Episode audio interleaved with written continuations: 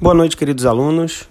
Sejam bem-vindos a mais um podcast da nossa série de aulas de matemática aplicada. Hoje nós vamos falar de um assunto bastante interessante.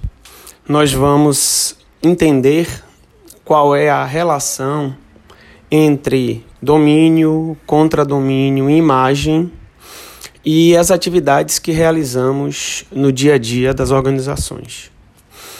Existem é, dois pontos que são bastante interessantes. Nós, no papel de administradores ou de contadores, precisamos assessorar as pessoas que estão diretamente ligadas a nós e que fazem parte da cadeia hierárquica da organização. E no processo de assessoramento, nós precisamos, em muitos momentos, analisar relações entre conjuntos de elementos. Um exemplo muito claro é quando nós é, fazemos o recebimento, armazenagem e distribuição de determinada mercadoria. Ao longo de todo esse processo, nós precisamos estabelecer controles para que esses controles nos tragam o máximo possível de segurança na tomada de decisão. Então, como existe uma relação direta nesse processo entre diferentes elementos, como é que a gente consegue utilizar os conceitos e os elementos que compõem os conjuntos para que essa tomada de decisão se torne mais fácil? Então veja, eu tenho um estoque que é composto por unidades de diferentes produtos.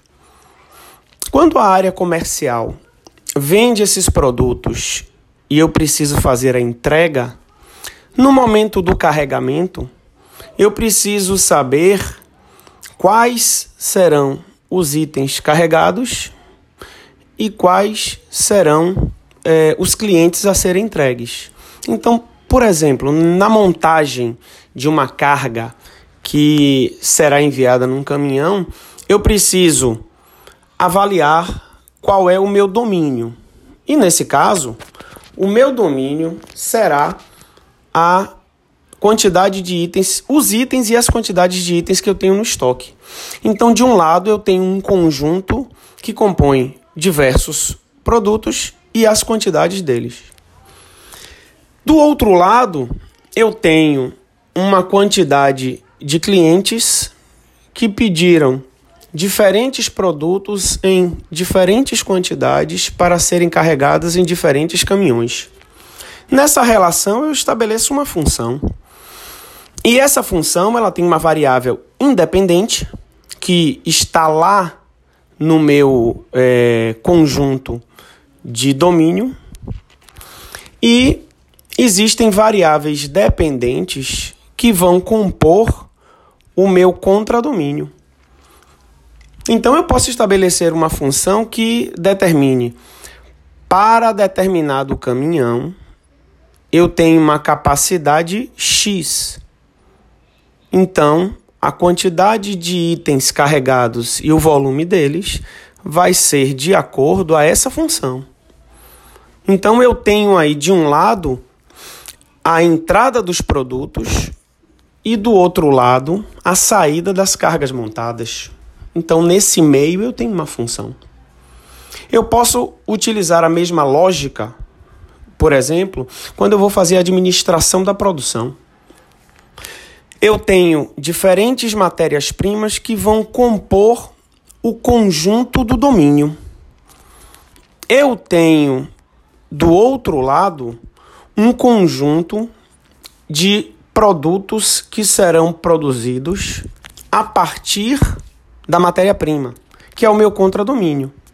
Então, de um lado eu tenho a matéria-prima, do outro eu tenho o produto. Nesse meio, que é o processamento, eu tenho uma função. E essa função, ela vai ser determinada pelo que está no contradomínio, mas dependente do que está no domínio. Então, o meu domínio é a matéria-prima, é a variável independente. Do outro lado, eu tenho o contradomínio, composto de variáveis dependentes, e nessa relação eu tenho no meio uma função que puxa do meu domínio e coloca o resultado no contradomínio. Eu posso fazer a mesma lógica, por exemplo, quando eu vou fazer a gestão de uma carteira de investimentos. Então, imagine que eu invisto em ações. Então, eu tenho de um lado o meu domínio com variáveis independentes que compõem ações de diferentes empresas e todas elas têm um preço X. Eu tenho do outro lado um, uma carteira, um conjunto de investimentos que compõem ações de diferentes empresas, mas com um preço Y que vai depender diretamente do que acontece nesse processamento. E é o meu contradomínio. Então, eu compro as ações por um preço X, estabeleço uma função que vai determinar o preço de venda. E esse preço de venda, no momento da venda, se torna o meu contradomínio. Então, observem, nós temos inúmeras situações que podem acontecer no dia a dia das empresas que, ao estudarmos essa relação de conjuntos, domínio, contradomínio, imagem, o conjunto da imagem. Então, todos esses elementos que compõem uma função podem ser facilmente percebidos em inúmeros processos que nós realizamos dentro de uma empresa. E é exatamente isso que eu vou tentar abordar com vocês mais claramente ao longo da nossa aula. Então, espero você lá e logo, logo estaremos juntos para poder fazer essa discussão se transformar num belo conhecimento. Te espero lá. Obrigado e boa noite.